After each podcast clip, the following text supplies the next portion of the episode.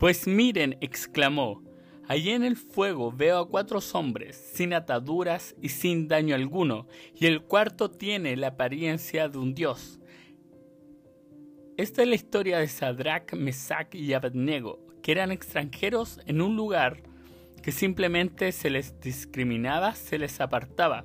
Sin embargo, Dios lo llevó a una posición alta. En esa posición alta, donde podría parecer que sus vidas estaban resueltas, ellos en un dictamen no obedecieron al rey de esa nación para honrar a Dios y fueron lanzados a un horno de fuego. Literalmente los ataron y lo lanzaron en un infierno. Van a haber momentos que honrando a Dios entrarás a un horno de fuego, entrarás a un infierno en este mundo. Te sentirás como extranjero en el lugar que estás viviendo lo difícil. Sentirás soledad, sentirás que estás estancado por tus propios pensamientos. Comienzas a tener malos pensamientos de ti y también comienzas a tener malos pensamientos de otros, pensando lo peor, pensando por qué me miran de esta forma, pensando por qué hablan de mí, y comienzas a amargarte, comienzas a caer en una espiral que simplemente dice nada, porque tu vida se está convirtiendo en queja, en amargura. Y en ese momento de mayor fuego, cuando arda más fuerte, en ese momento cuando todo lo que ves a tu alrededor son malas noticias y sientes que el fuego está más cerca y está más cerca y está a punto de quemarte, recuerda estas palabras. Allí en el fuego hay cuatro hombres, sin ataduras ni daño alguno. ¿Escuchaste bien? Cuatro.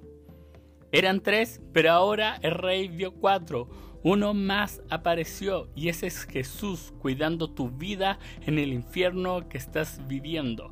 Jesús está cubriéndote en el fuego. Aunque todo puede verse mal, es solo la vista, es solo tu vista lo que está viendo. Jesús está ahí porque está Jesús diciéndote, yo estoy contigo en este fuego. Vas a salir victorioso de este lugar porque te cuido y te sano. Vine a este mundo a morir y a resucitar para cubrirte en el fuego y sacarte de allí. Deseo una relación contigo.